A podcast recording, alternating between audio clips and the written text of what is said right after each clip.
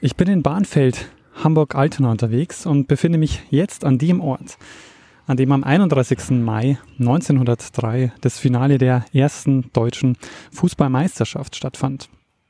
Das Finale bestritten haben der VfB Leipzig und der DFC Prag. Das Spiel endete mit 7 zu 2 für Leipzig, nachdem Prag nach 22 Minuten in Führung gegangen war und beide Mannschaften nach dem Leipziger Ausgleichstreffer mit einem 1 zu 1 Unentschieden in die Halbzeitpause gingen. In der zweiten Halbzeit wurde es dann eindeutiger und der VfB Leipzig wurde damit zum ersten deutschen Fußballmeister. Das Stadion, die Exerzierweide, die gibt es heute nicht mehr. Aber wo 1903 eines der beiden Tore stand, steht jetzt ein Gedenkstein, der an das Finale erinnert. Ja, und genau da stehe ich jetzt. Was es damit auf sich hat, werden wir im Laufe dieser Episode noch klären. Ich glaube, dass so viel Spannung an einem Abend fast kaum mehr verträglich ist für Nerven und Gemüter.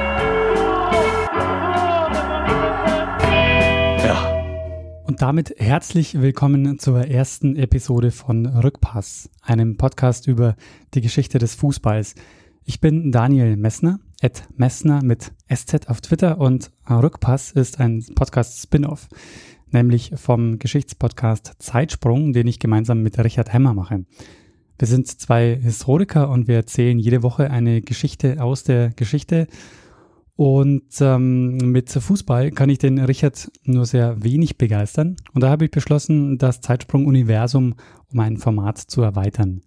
Fußball ist voll von Anekdoten, Geschichten und spannenden, bisweilen tragischen Ereignissen und Schicksalen. Und in diesem Podcast geht es um alle Facetten der Vergangenheit des Fußballs. Alles, was den Fußball geprägt hat, auf und neben dem Platz. Fußball, so wie wir ihn kennen, hat sich seit Mitte des 19. Jahrhunderts entwickelt. Und in dieser ersten Episode von Rückpass geht es mir um die Frühgeschichte des Fußballs. Es gibt ganz viele Projekte und Initiativen, die sich mit der Geschichte des Fußballs beschäftigen. Daher habe ich für diese Folge mal beispielhaft drei unterschiedliche Perspektiven auf diese Frühgeschichte des Fußballs gewählt. Zum einen geht es um historische Forschung. Ich habe für diese Episode mit einem Historiker gesprochen, der zur Geschichte des Fußballs im Deutschen Kaiserreich geforscht hat.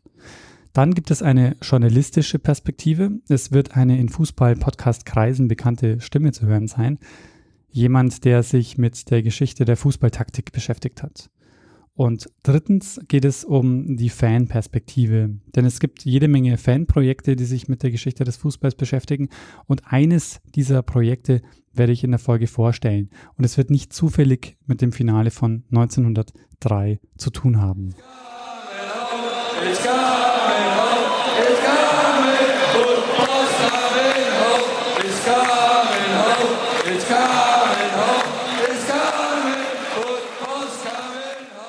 Fußball kommt aus England. Soweit verrate ich wahrscheinlich kein Geheimnis.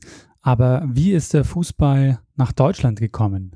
Da gibt es verschiedene Wege. Also ähm, einer der auch bekanntesten Wege ist sicherlich der Aufenthalt von Engländern äh, in Deutschland, die dann naja, meistens als Ingenieure oder ähm, höhere Angestellte in Fabriken ihre, ihr Spiel mitgebracht haben, dann aber nicht genug Leute haben, um äh, ein schönes äh, Kickabout zu haben. Dann haben die halt ihre Kollegen gefragt, denen das so ein bisschen gezeigt und dann haben die halt gespielt.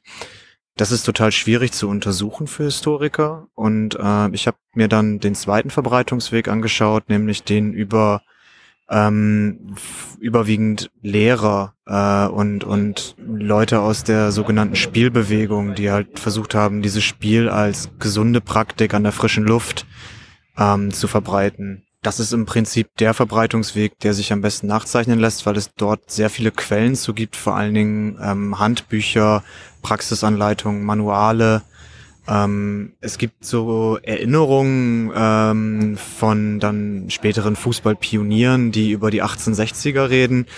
Ähm, die Quellen, die, die ich finden kann, die, ähm, das ist, da ist die erste Quelle von, von Konrad Koch und August Hermann. Das waren Gymnasiallehrer aus Braunschweig. Die haben 1874 die ersten Versuche mit dem Fußballe unternommen und das dann 75 veröffentlicht. Die große Welle der ähm, Praxisanleitung und der Publikation zum Fußball fängt dann so ähm, Anfang der 1890er an und ähm, mit Gründung des, des DFB und einem sich zunehmend ausdifferenzierenden Markt der Betätigungsmöglichkeiten des im Fußball ähm, um 1900 nimmt das immer mehr zu. Also die Texte werden einfach immer, immer mehr. Zu hören war hier der Historiker Jörn Heiben, der seine Dissertation über die Geschichte des Fußballs geschrieben hat. Das Buch heißt Das Subjekt des Fußballs, eine Geschichte bewegter Körper im Kaiserreich. Und wie wir jetzt gehört haben, hat sich der Fußball aus England kommend Mitte des 19. Jahrhunderts in Deutschland verbreitet. Aber ab wann lässt sich von Fußball als Massenphänomen sprechen? Ja, da streiten sich die Geister. Also ich würde mich den, ähm, dem Forschungsstand anschließen, dass es ähm, nicht, dass nicht vor der Wei also nicht vor der Weimarer Republik davon gesprochen werden kann. Bis zum Ersten Weltkrieg war das mehr oder weniger ein Phänomen für gut betuchte Bürgersöhne, ähm, im Übrigen kaum Töchter.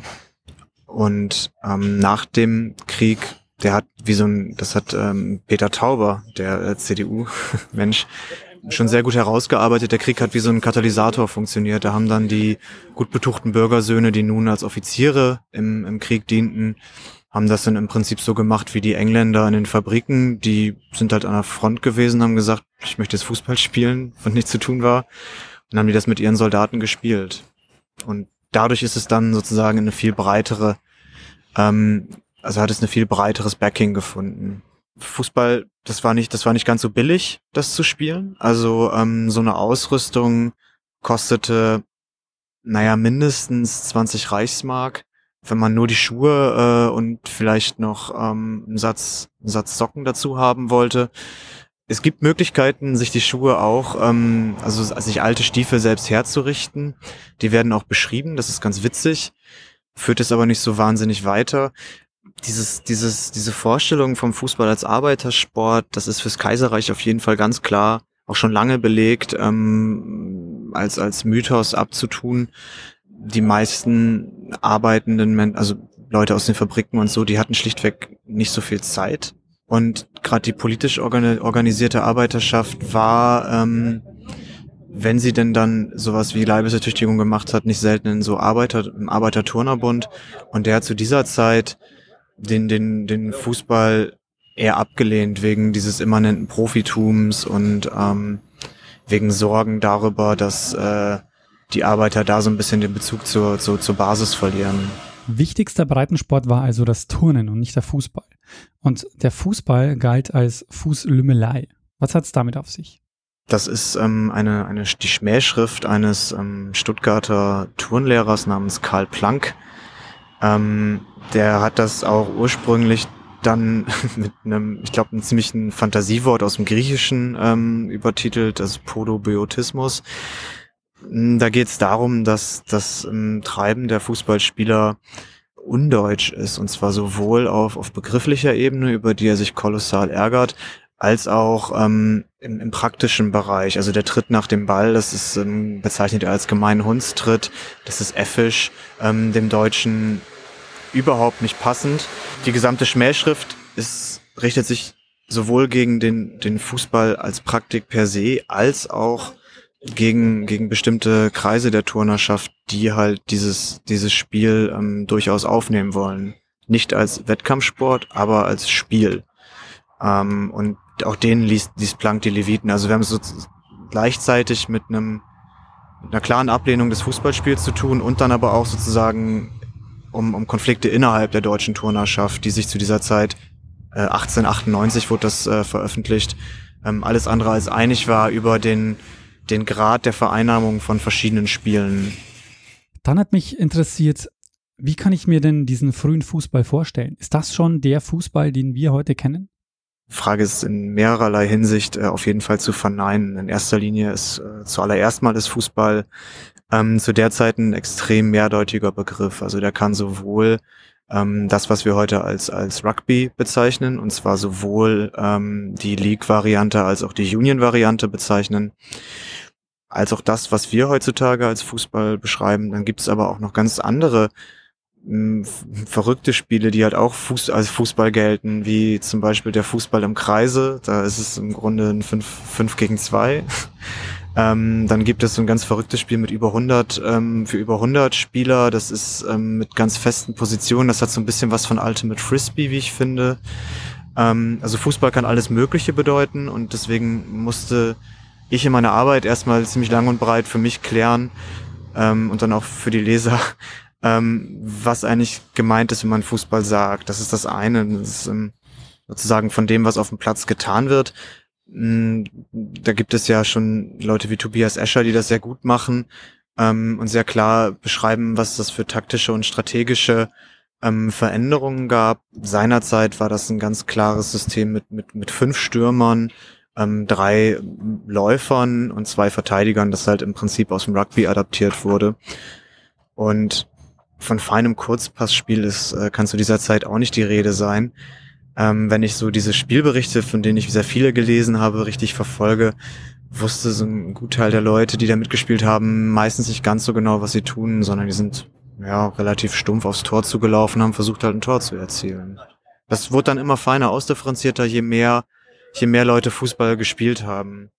Und zu guter Letzt, das möchte ich noch sagen, waren die Plätze und die Materialien natürlich lange nicht so beschaffen, ähm, wie man das meinetwegen aus den 50ern oder von heute kennt. Also ähm, die Bälle, die, die, die Schuhe und so weiter, die haben sich ja immer weiter entwickelt hinsichtlich Leichtigkeit, ähm, Festigkeit und so.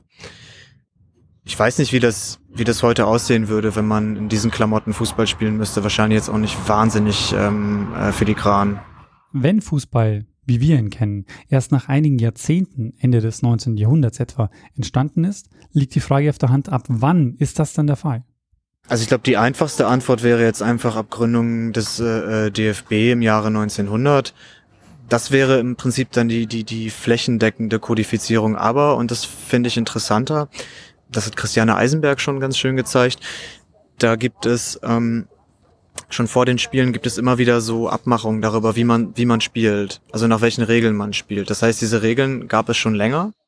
Ähm, die werden auch in diesen, diesen ähm, Praxisanleitungen, die ich untersucht habe, immer wieder formuliert. Und dann liegt es quasi immer vor den, die haben, das nannte sich Gesellschaftsspiele, das waren im Prinzip Freundschaftsspiele. Da haben die tatsächlich vor den Spielen immer entschieden, wie zu spielen ist und, und sogenannte Wettspielverträge abgeschlossen. Ähm, es gab aber auch Ligabetrieb, so halt in, in Berlin ähm, ganz viel, ähm, aber auch in anderen Städten wie, wie Hamburg, ähm, Karlsruhe, Süddeutschland generell war ziemlich weit vorne. Ähm, und da hatten die für die Ligen im Prinzip schon vorab kodifiziert, wie es zu spielen ist. Und das waren im, waren im Prinzip immer die gleichen. Also das, was wir auch heute als Fußball bezeichnen würden. Entsprechend kann ich kein Datum nennen. Ich würde aber so Mitte der 1890er sagen, als ich dann so ein so ein weiterer Ligabetrieb ähm, etablierte und man halt auch versucht hat, transregionale ähm, oder translokale Wettbewerbe auszufechten. Da war man einfach darauf angewiesen, dass man das Gleiche tat, wenn man, äh, wenn man Fußball sagte. Und dann noch eine letzte Frage an Jörn Eiben. Wo liegen denn die blinden Flecken in der Fußballgeschichte?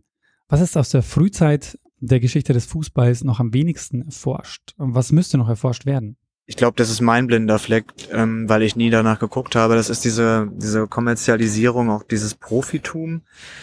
Ganz klar ähm, fehlt für die Zeit vor dem Ersten Weltkrieg eine Geschichte des, des Frauenfußballs. Hätte ich vielleicht machen können, wenn ich Quellen gefunden hätte dazu. Also es heißt immer wieder, für Frauen ist das natürlich nichts. Ähm, das habe ich aber gerade bei, bei ähm, ähm, Fabian Brentle und Christian Koller Sachen gefunden über so, so ähm, Schulspiele äh, in der Schweiz, wo halt dann auch Mädchen gegen Jungs gespielt haben, auch tatsächlich die Mädchen auch, auch gewonnen haben, eines von zwei Spielen, ähm, was so ein bisschen ja mit dem Mythos der, der, der physischen Unterlegenheit von, von, von Frauen äh, ähm, aufräumt. Also ich glaube, eine Geschichte des Frauenfußballs oder des Mädchenfußballs vielleicht nur fürs Kaiserreich wäre spannend, wenn sich da überhaupt Quellen finden lassen. Schlimmstenfalls findet man raus, dass man die Geschichte nicht schreiben kann, weil es sie schlichtweg nicht gibt. Das wäre schade, aber ich fände den Versuch immerhin irgendwie wichtig. Jetzt haben wir hier mal eine Taktiktafel. Es gibt viele Leute bei uns zu Hause, die uns zuschauen, äh, die sagen, wir verstehen immer noch gar nicht genau, worum es geht. Können Sie es mal kurz beschreiben? Gut, zunächst mal zum Thema Viererkette. Die Viererkette ist äh, für uns eigentlich nur ein Mittel zum Zweck, denn äh, das, was wir eigentlich spielen wollen, ist äh, extrem ausgeprägtes Pressing. Mhm. Wir wollen versuchen, eigentlich immer den gegnerischen äh, Ballbesitzer mit mindestens äh, einem Mann Überzahl zu attackieren. Und da ist es einfach wichtig, dass die Spieler auch eine Grundordnung haben, äh, wo sie wissen, dass jeder Spieler auch äh, wirklich rückengedeckt ist. Also mhm. so viel einfach mal zu dem Thema Viererkette. Vielleicht noch ein weiterer Mythos, der ja in Deutschland immer noch existiert. Eine Viererkette spielt ohne Libero. Wir spielen nicht ohne Libero, nur ist es eben bei uns so und wir werden das nachher vielleicht gleich Kommen wir zum nächsten Thema. Das war Ralf Rangnick im Sportstudio Studio 1998 ein mittlerweile legendärer Auftritt, der ihm den Spitznamen Professor einbrachte. Damals war er noch Trainer beim SSV Ulm und er erklärt bei diesem TV-Auftritt die Viererkette und das Pressing anhand einer Taktiktafel. Und wie die Anmoderation durch Michael Steinbrecher zeigt, war diese Art der Auseinandersetzung mit Fußballtaktik im Fernsehen durchaus noch ähm, sehr ungewöhnlich. Das hat sich inzwischen völlig geändert. Das Erklären der Viererkette würde heute nicht mehr für einen Professorentitel genügen. Also längst nicht mehr. Aber nach der Frage an Jörn Eiben, wie Fußball nach Deutschland kam, jetzt die Frage, wie wurde denn Fußball gespielt damals? Nachgefragt habe ich bei Tobias Escher. Er ist Taktikexperte und Gründer von Spielverlagerung.de und er hat das Buch Vom Libero zur Doppelsex geschrieben, in dem er sich mit der Geschichte der Fußballtaktik in Deutschland auseinandergesetzt hat. Eine Geschichte aus dem Buch erzählt Tobias Escher übrigens auch in einer Zeitsprung-Episode, nämlich Zeitsprung Nummer 31 mit dem Titel Blitzkrieg im Fußballstadion. Die Folge wird natürlich auch in den Show Notes verlinkt. Für uns heute ist es einfach, sich ein Fußballspiel im Fernsehen anzuschauen. Aber ab wann sind denn die ersten Fußballspiele zugänglich? Und das nicht nur als kurze Ausschnitte aus Wochenschauen, sondern also wirklich Aufzeichnungen, die echte Analysen ermöglichen. Das stimmt, Wochenschauberichte, da sieht man nicht allzu viel, was man aus dem taktischen Blick sehen müsste. Tatsächlich, die ersten Spiele sind dann von der WM 1954, also dann doch recht viel später. Da gibt's dann schon ähm, Aufnahmen, wo man 60 Minuten oder 90 Minuten sieht wo man auch die klassische ähm, Führungskamera sieht, die man auch heute aus dem Fernsehen kennt und dementsprechend sieht man auch genug Spieler. Ab da kann man dann wirklich anfangen, mit Bildern zu arbeiten. Vorher muss man nur mit Textquellen arbeiten, wenn man Taktik analysieren möchte. Und wie wurde Fußball gespielt? Ähm, der Fußball hat sich ja quasi ähm, zusammen mit Rugby entwickelt. Das war ja ähm, früher eine Sportart. Das ist ja auch nicht jedem bewusst, sondern das war ja wirklich eine Sportart, die sich dann nachher aufgeteilt hat. Weil dann ähm, die Fußballer gesagt haben, man darf, die soll die Hand gar nicht mehr benutzen und die äh, Rugby-Spieler haben dann was anderes gesagt. Aber man muss sich das schon so ein bisschen ähm, vorstellen, wie Rugby, wenn man sich die ersten Tage denkt, weil das war wirklich so, dass da ähm, einer den Ball genommen hat, ähm, auch mit dem Fuß dann beim Fußball halt und versucht hat, zum gegnerischen Tor durchzudribbeln. Also da gab es sowas wie Kombinationsspiel, Pässe gar nicht. Ähm, der Pass nach vorne wurde auch erst später erlaubt, also der wurde erst Ende des 19. Jahrhunderts erlaubt. Ähm, in Deutschland gab es dann halt auch, wie in allen Ländern, früher die Diskussion, mit welchen Regeln soll man spielen. Also das, da war halt insofern noch gar nicht an Taktik zu denken, sondern da die erste Frage mal war, welche Regeln spielen wir. Und wenn zwei verschiedene Mannschaften aus verschiedenen Städten zu einem Freundschaftsspiel aufeinander getroffen sind, haben die sich erstmal ähm, fragen müssen, welche Regeln benutzen wir eigentlich. Ähm, und dementsprechend war es dann halt so, dass dann sich meistens einfach einer den Ball geschnappt hat, nach vorne gerannt ist und versucht hat, äh, den Ball ins Tor zu dribbeln fast schon. Es, ich würde sagen, es gab in den Anfangsjahren keine so deutsche Ausprägung des Spiels. Also das war schon sehr britisch geprägt dann. Die Briten waren ja bekannt, äh, die Engländer äh, waren bekannt dafür, dass sie sehr hoch und weit den Ball nach vorne schlagen. Also dieses, was wir noch heute unter dem Namen Kick and Rush kennen, das gab es schon sehr früh im äh, englischen Fußball. Und dann kamen die Schotten, die ähm, eher ein Flachpassspiel gespielt haben. Also die haben versucht, den Ball nicht mehr die ganze Zeit nach vorne und nach hoch zu bolzen, sondern auch mal flache Pässe einzustreuen. Und man muss sich das dann vorstellen, dass diese Dinge dann immer so mit 20, 30 Jahren Verspätung tatsächlich in Deutschland ankamen weil es dann immer erstmal irgendein Team musste herkommen, das dann spielt. Ähm, es gab dann Anfang des 20. Jahrhunderts gab es dann eine Reise von Celtic Glasgow beispielsweise, die ein paar Freundschaftsspiele gemacht haben in Deutschland. Das war dann ein großer Ansporn, ähm, das nachzumachen. Aber das war dann halt immer sehr, sehr viel später, als das eigentlich in England war. Also Deutschland war da halt wirklich äh, zu der Zeit ein Fußballentwicklungsland, was auch klar ist. In Deutschland würde ich sagen, war dann so Anfang, also um die Jahrhundertwende war dann so ein kleiner Turn weil dann ähm, vorher war es wirklich so, dass es einen Verteidiger gab und der Rest waren Stürmer. Das waren dann oft so äh, 1-9-Formationen, würde man das heute wahrscheinlich nennen. Aber dann gab es halt wirklich diese aus England kommende Ausprägung, dass man ein 2-3-5-System hat. Zwei Verteidiger, drei Mittelfeldspieler, zu jener Zeit Läufer genannt und fünf Stürmer. Und dieses System sollte erstmal dann für die nächsten 20, 25 Jahre prägend sein. Damals gab es in Deutschland noch keine Trainer. Die Kapitäne haben damals die Mannschaft aufgestellt, aber es hat sich dann bis 1910, 1920 durchgesetzt, dass man immer in diesem 2-3-5-System aufstellt. Ja, also das war ähm, das, was gespielt wurde in Deutschland, aber auch überall auf der Welt, bis dann in England äh, der Herbert Chapman, der Trainer vom FC Arsenal, gesagt hat, er ändert das Spielsystem ein bisschen. Er hat ähm, einen weiteren Verteidiger in die Abwehr zurückgezogen und so dass dann so quasi ein 3-2-2-3 entstand. Ähm, wenn man das auf einer Taktiktafel malt, ist das ein WM-System. Also da gibt sich so ein WMM, deswegen hat sich das als WM-System durchgesetzt. Und das war auch so ein bisschen die Reaktion darauf, dass man die Abseitsregel da um 1925 herum umgeändert hat, dass es gereicht hat, wenn ein Spiel äh, Verteidiger hinten steht und nicht mehr zwei. Vorher mussten zwei ähm, hinten stehen. Da gab es, ähm, war, das war etwas anders. Da hat man reagiert mit diesem weiteren Verteidiger hinten drin. Und da war es tatsächlich dann so, dass Deutschland relativ schnell war im Adaptieren dieser Variante. Ähm, unser Bundestrainer Otto Nerz hat dann nämlich das schon Anfang der 30er Jahre wirklich kopiert, also wirklich vier, fünf Jahre nachdem das gekommen ist. Und bei der WM 1934, wo man ähm, sensationell ins Halbfinale vorgerückt ist, da war man eine der wenigen Mannschaften, die tatsächlich mit diesem WM-System schon gespielt haben. Also da waren wir relativ schnell dabei. Fußball hat sich, wie wir gehört haben, in den letzten 100 Jahren stark verändert. Warum lohnt sich denn der Blick in die Vergangenheit, also die Auseinandersetzung mit Taktikgeschichte? Also natürlich ist der Fußball heute ein ganz anderer Sport, nicht nur durch die Regeländerungen in den letzten 100 Jahren, sondern auch einfach vom Tempo her, von der Kondition her, auch von der Technik der Spieler her ist es sehr viel professioneller geworden. Aber gerade im taktischen Bereich sind viele Ideen, die sind einfach nur wiederkehren. Also das ist dann nichts, wo man sagen kann, das gab es noch nie. Wenn man jetzt in Lionel Messi heutzutage spielen sieht, der lange Zeit so als falsche Neun, hat man das sehr getauft, gespielt hat als zurückfallender Stürmer, der halt ähm, nicht ein richtiger Mittelstürmer in den Strafraum geht, sondern sich immer wieder ins Mittelfeld fallen lässt. Da, da kann man die ersten Ansätze schon in den 30er Jahren sehen in Österreich. Ähm, da gab es dann in den 50er Jahren die Ungarn, die das ähnlich gespielt haben. Also es ist halt also nichts, was komplett neu ist, sondern da gibt's immer wieder Sachen, die wieder neu erfunden werden und wieder neu entdeckt werden, auch aus der Geschichte. Also man kann dann schon Ideen sehen, man kann dann schon Ideen sehen, die immer wiederkehrend sind. Kommen wir jetzt zu einer Kategorie, die es in jeder Episode von Rückpass ergeben wird. Die Frage nach einem besonderen Fußballmoment. Der erste Stadionbesuch, ein besonderer Sieg oder eine bittere Niederlage. Ein Moment jedenfalls, der einen oder eine als Fußballfan geprägt hat und der nicht unbedingt auf dem Spielfeld passiert sein muss, wie bei Tobias Escher. Das wird wahrscheinlich dann ähm, Jürgen Klopp gewesen sein als äh, TV-Experte, was jetzt nicht direkt auf dem Platz ist, aber der halt ähm, als erster in Deutschland wirklich angefangen hat, ähm, systematisch als TV-Experte taktische Sachen zu erklären. Und halt zu zeigen, dass das Gegentor, wenn da die Flanke kam, nicht nur Schuld des Verteidigers ist, der die Flanke nicht ähm, verteidigt hat, sondern auch des Mittelfelds, das hätte anders stehen müssen. Und das hat dann schon die Denkweise halt so geprägt, dass man auf taktische Dinge achtet bei mir.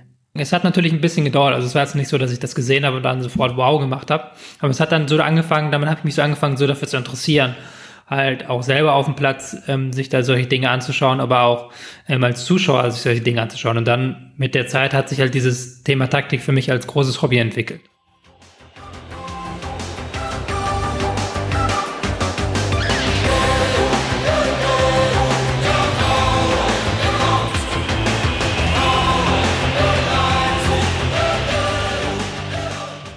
Nach Jörn Eiben und Tobias Escher kommen wir jetzt zum dritten Teil des Podcasts, zur Fanperspektive.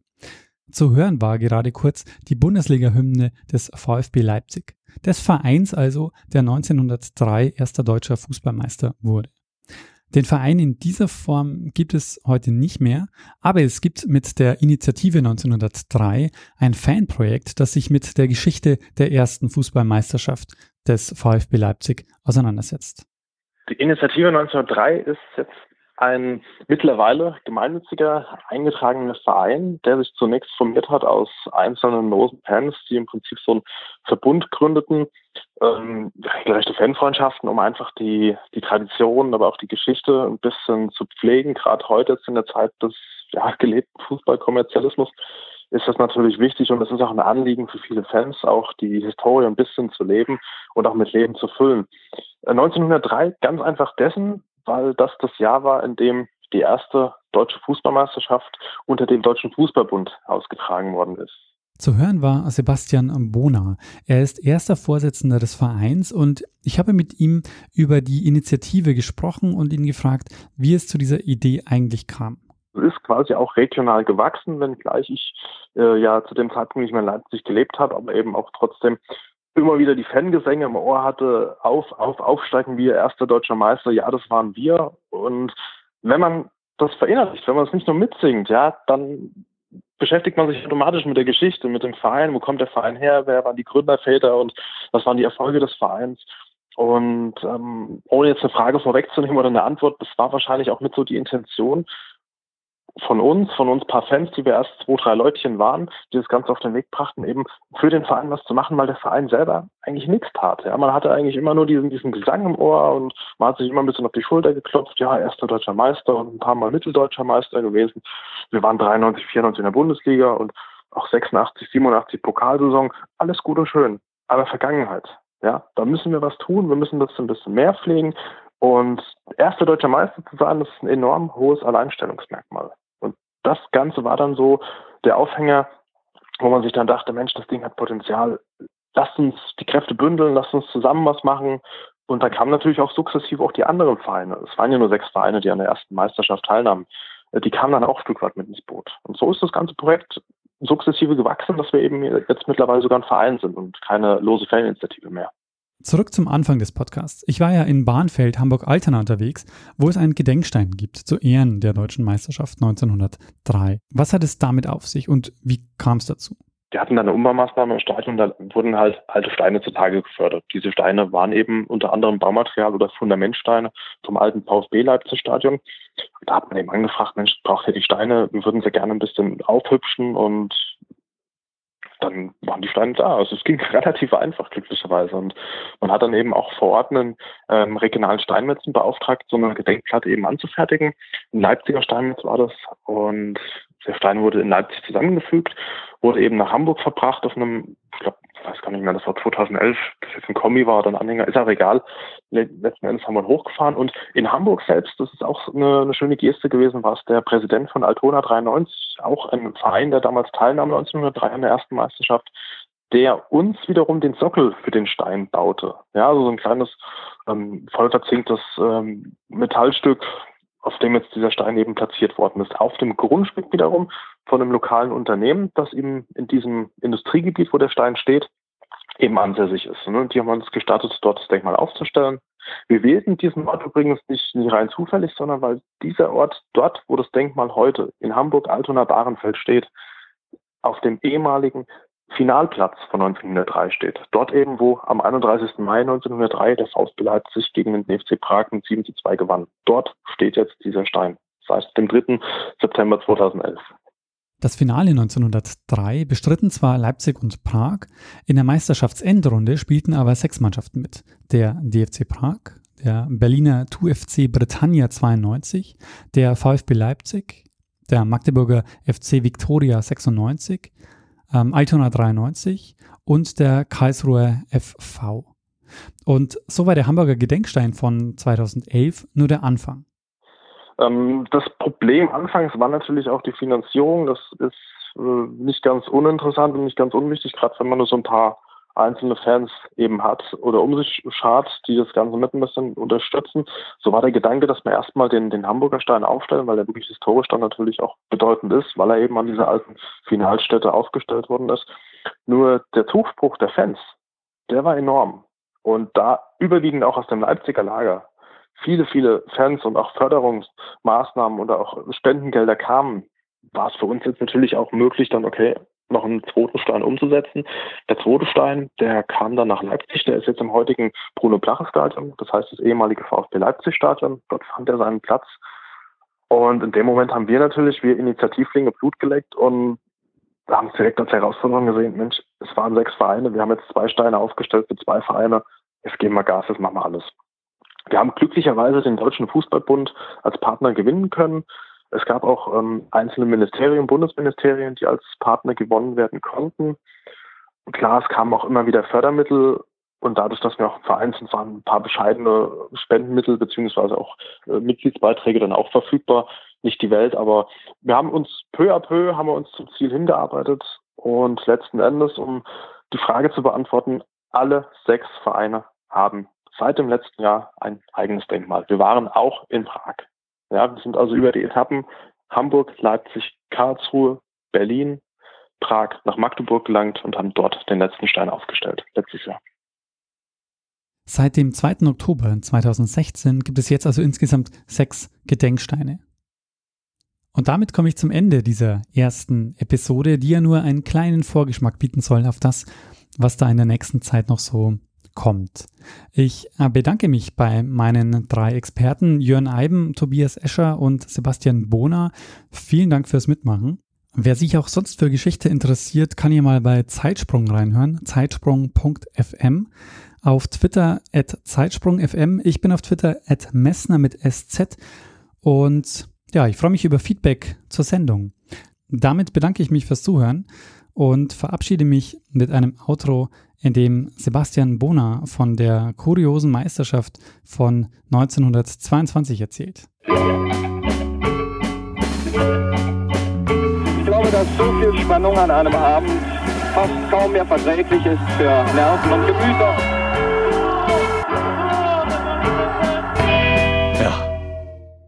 Na gut, es gibt noch weitere Möglichkeiten, die uns vorschweben. Ja, zum, zum einen ist auch das Finalspiel des Jahres 1904, in dem Jahr standen sich gegenüber der Brit also Britannia Berlin 1892 und der VfB Leipzig.